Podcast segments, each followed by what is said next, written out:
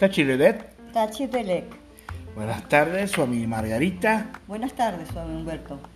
En el día de hoy le voy a invitar para que lea las cuatro nobles verdades del budismo mahayana.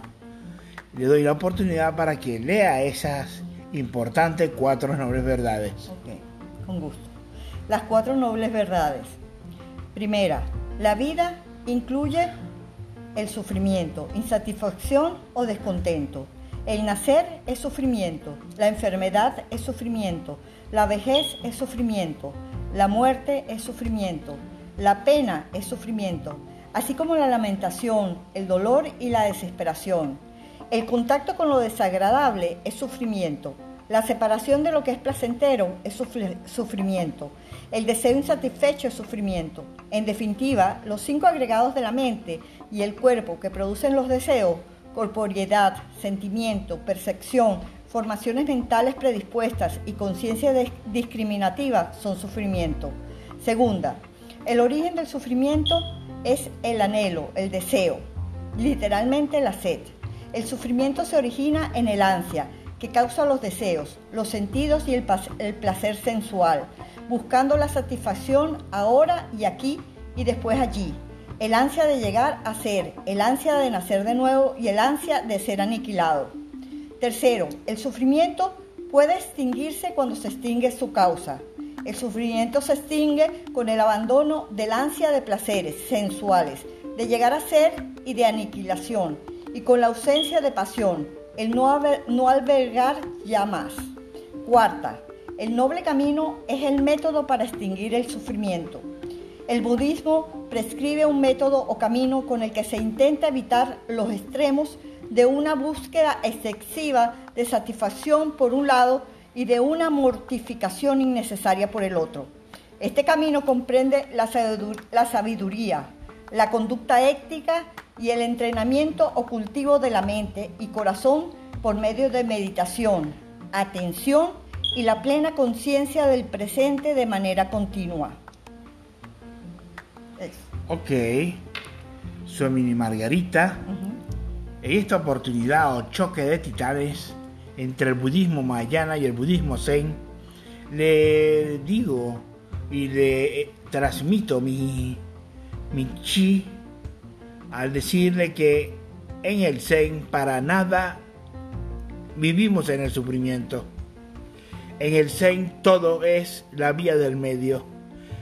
En el Zen todo es el Satori, la iluminación. Al sentarse es transformarse. Todo lo que está frente tuyo es proyección de tus propios pensamientos.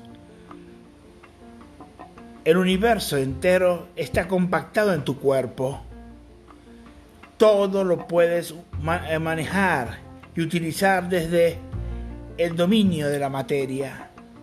El sufrimiento no se permite pues vivimos el no temor. El no temor es la esencia del Zen, la esencia de lo profano como lo sagrado.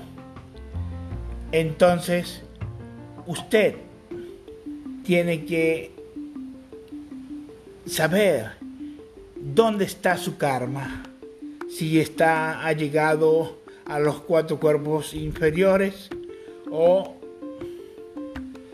a la práctica del no provecho del Zen. Sí, el Zen es como ver las cosas sin poner ninguna emoción o sentimiento. Es observar todo desde el vacío, desde el vacío, pero no, un vacío vivo, digámoslo así, un vacío vivo es eh, como que nada llega a afectarte en, ningún momento. Y es estar presente aquí ahora. Y si te afecta, volver al centro inmediatamente. O sea, practicar la conciencia de la nada. Vaciar el cuerpo, pero teniendo en el corazón la compasión.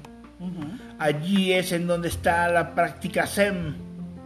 La práctica donde Bodhidharma le dijo al emperador, todos los budistas te han engañado hace más allá de 500 años atrás. Es que yo creo, no sé, dentro de lo que yo, yo disierno, eh, que esta, esta, esta, esta, primera parte que se leyó es como un principio, como para empezar a entrenarse y ya como que el CEN es cuando ya es la graduación, cuando tú quieres, tú sabes, tú ya tomas control de tu vida y control de todo, ya eres consciente en el aquí y en el ahora de todas tus emociones, pensamientos, bueno, en realidad no. Bueno, ese es mi, mi, discernimiento. En realidad no, Suamini Margarita, porque el budismo mayana, el budismo tibetano, esas son sus bases. Y ellos lo practican desde niños hasta la ancianidad. Entonces le comunico que en el budismo zen no se permite sufrir obligatoriamente dominando los químicos del cuerpo que son la codicia, la ira y la ignorancia. Bueno, Ahí tenemos un, porque yo pienso que para empezar está bien el Mahayana y después puedes avanzar en el Zen cuando ya tienes un poco más de autocontrol, digámoslo así. Sí, aunque hoy es un día de practicar Zen. Claro, lógico. ¿Quién puede pegarle al viento? ¿Quién puede pegarle al viento?